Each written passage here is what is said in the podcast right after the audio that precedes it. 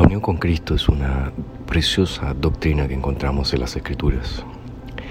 Y es difícil entender de qué manera los creyentes estamos unidos a nuestro Salvador. Y es por eso que la Biblia nos presenta una serie de metáforas, figuras de lenguaje que describen esta unión. Nos habla de la unión entre un padre y un hijo, nos habla de la unión entre eh, la vid y los ramos, nos habla de la unión entre el pastor y las ovejas. Y hay una muy interesante que es aquella que nos habla de la unión entre un rey y sus súbditos, un rey y su pueblo.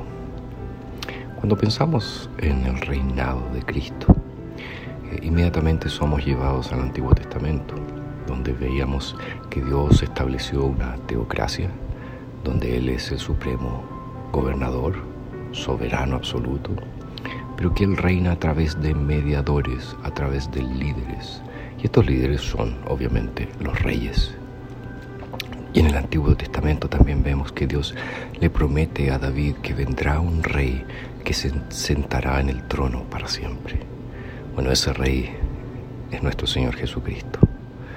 Pablo, escribiéndole a Timoteo en su segunda carta en el capítulo 2, verso 11, dice, fiel es esta palabra, si morimos con Él, también viviremos con Él.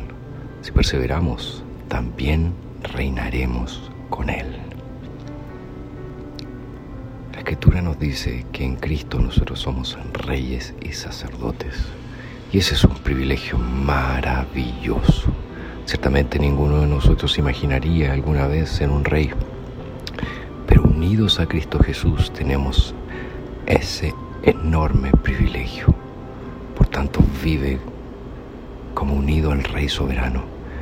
Vive como un rey. No para hacer lo que se te plazca, sino para hacer la voluntad del Rey soberano, Jesucristo.